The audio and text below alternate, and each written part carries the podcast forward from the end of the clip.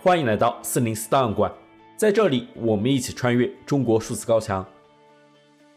网民的声音一直是中国数字时代关注焦点之一。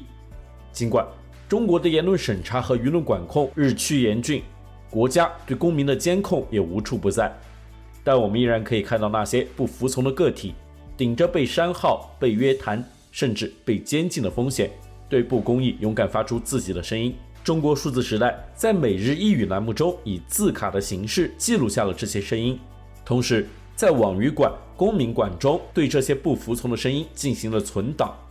在每月的 CDT 网语栏目中，我们梳理当月舆论焦点，并精选这些事件中值得关注的观点和讨论。二零二三年三月，中国数字时代整理的本月新词为“二次元”。这里的“袁”代指袁世凯，而最受网民关注的焦点事件分别是孔乙己文学、蒋彦勇医生去世、编程随想被判刑这三起事件。让我们来首先关注本月新词“二次元”。三月十日，在第十四届全国人大一次会议上，习近平毫无悬念地再次当选为中华人民共和国主席、中华人民共和国中央军事委员会主席。成为一九四九年中共建政以来首位三度延续总书记、国家主席、军委主席的中国领导人。而在得票数方面，习近平则获得了两千五百九十二张赞成、零票弃权、零票反对。这是我第三次担任国家主席这一崇高职务，人民的信任，是我前进的最大动力，也是我肩上沉甸甸的责任。我将忠实履行宪法赋予的职责，以国家需要为使命，以人民利益为准绳，恪尽职守。竭诚奉献，绝不辜负各位代表和全国各族人民的重托。同时，其他数十名国家机构领导人也几乎获得全票赞成，仅有人大副委员长之一的李鸿忠获得一票反对、一票弃权。而在选举结束后数小时，两千九百五十二就成为微博上的敏感词。有网友翻出了《人民日报》在二零一一年三月十七日发表的文章，全票当选更危险。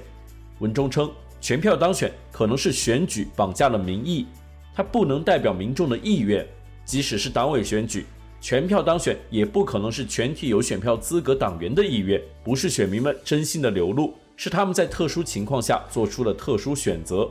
不过，这篇文章已从《人民日报》网站、微信、微博等境内社媒平台上删除。颇具巧合的是，一百一十年前的同一天，袁世凯就任中华民国临时大总统，而仅三年多之后，他就称帝，担任中华帝国元首，但最终只当了八十三天皇帝便倒台身死。因为这种巧合，不少网民在党媒关于公布习近平成功连任的微博和文章下，讽刺习近平为二次元，以躲避审查，同时表达自己的不满。早在二零一八年修改宪法、取消国家主席任期制之后。便有网民以“袁世凯”“袁向成”“红线”等词暗讽代指习近平，以致数十个涉袁世凯的词成为敏感词。而此次习近平三度连任的消息，也使得“袁世凯”等相关词汇再度成为高度敏感词。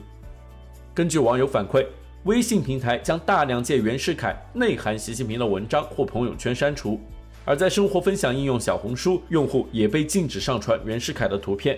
二次元虽然在表面上抛弃了帝制，也经过了选举，但熟悉中国历史的人不难看出，相比于短暂且内外交困的一次元时代，二次元的权力和对社会的控制力显然要大得多，并且没有人知道他的任期要到何时才能结束。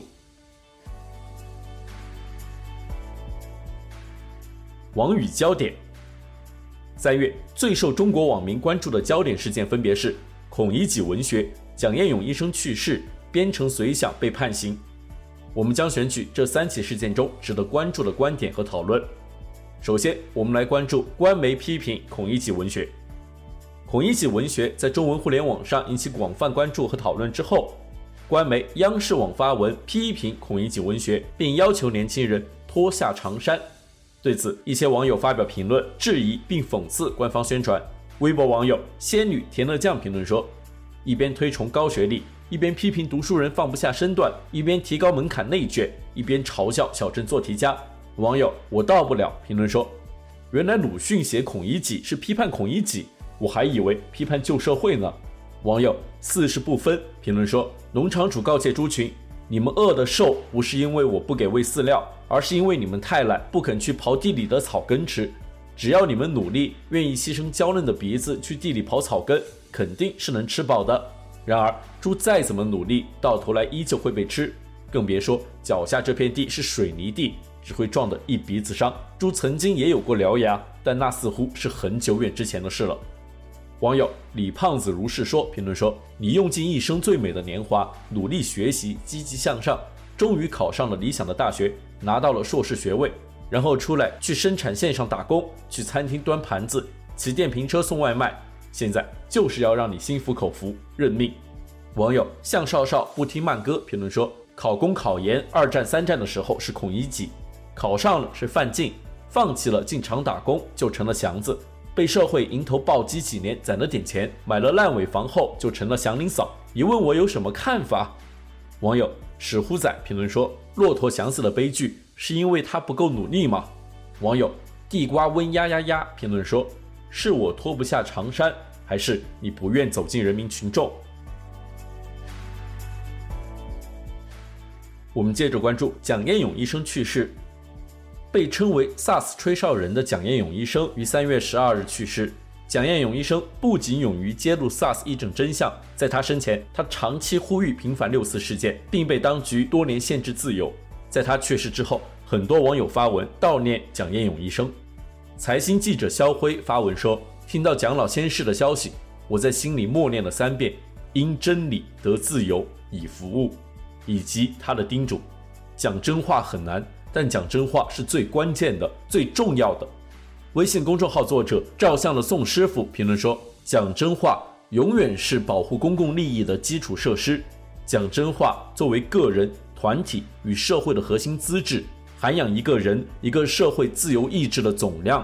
而蒋医生在留给后来者这一项公共遗产时，也将更持久的追问摆在纪念者面前。”在文章《那个诚实的医生走了》中，作者记录了蒋彦勇医生的一句话。蒋彦勇医生说：“大家给我很多赞誉，其实我只是讲了真话而已。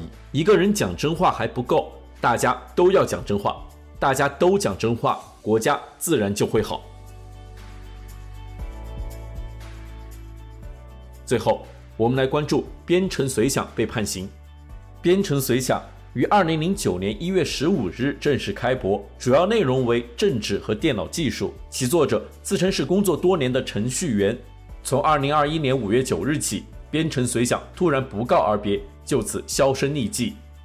直至二零二三年三月下旬，网络上开始流传一份边城随想的刑事判决书。判决书中显示，边城随想的真实身份是阮小环。他于二零二一年五月十日遭上海市杨浦区公安局抓捕，并被刑事拘留。二零二三年二月十日，阮小环被上海市第二中级人民法院以煽动颠覆国家政权罪判处有期徒刑七年，没收财产人民币两万元。判决书中只字未提边城随想的博客名。但指控被告人阮小环在二零零九年六月至二零二一年五月期间编写百余篇造谣诽谤的煽动性文章，内容涉及攻击我国现行政治体制、煽动颠覆国家政权、意图推翻社会主义制度，并通过境外网络平台予以发布，造成大量网民浏览、评论、转发、效仿等恶劣后果。在边城随想被判刑这一事件引起关注后，也有很多网民发表评论。网民二大爷评论说。中共可以抓阮小环，但是中国并不只有一个阮小环。如果我们就此沉默，那么中共的目的就达到了。如果我们还有人继续挺身而出，那么阮小环的牺牲才算值得。一位在边城随想博客留言的匿名网友则留言说：“博主是对我影响特别大的一个人。大一第一次接触翻墙没多久，就找到了这个博客，那时还用的是天喜浏览器，还付费了。到现在毕业已经三年了，很多时候回想。”如果没有遇到过这个博客，我的人生会是怎么样的？大概不会相信真的有人会勇敢地站出来吧？大概不会相信这个世界真的有什么事要坚持的？大概不会觉得有人真的在乎理想。另一位在编程随想博客留言的匿名网友则说：“我不知道该说些什么。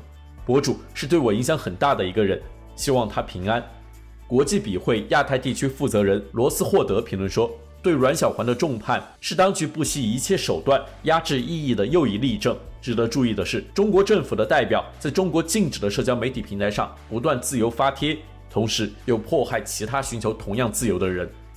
边城随想不仅仅是翻墙教父，更是一个伟大的启蒙者。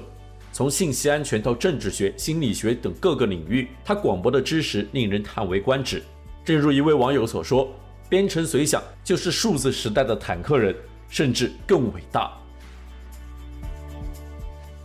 以上就是二零二三年三月的 CDT 网语。我们在每月的 CDT 网语栏目中梳理当月舆论焦点，并精选这些事件中值得关注的观点与讨论。中国数字时代 CDT 致力于记录和传播中文互联网上被审查的信息，以及人民与审查对抗的努力。欢迎大家通过电报。Telegram 平台项目投稿，为记录和对抗中国网络审查做出你的贡献。投稿地址请见本期播客的文字简介。阅读更多内容，请访问我们的网站 cdt.media。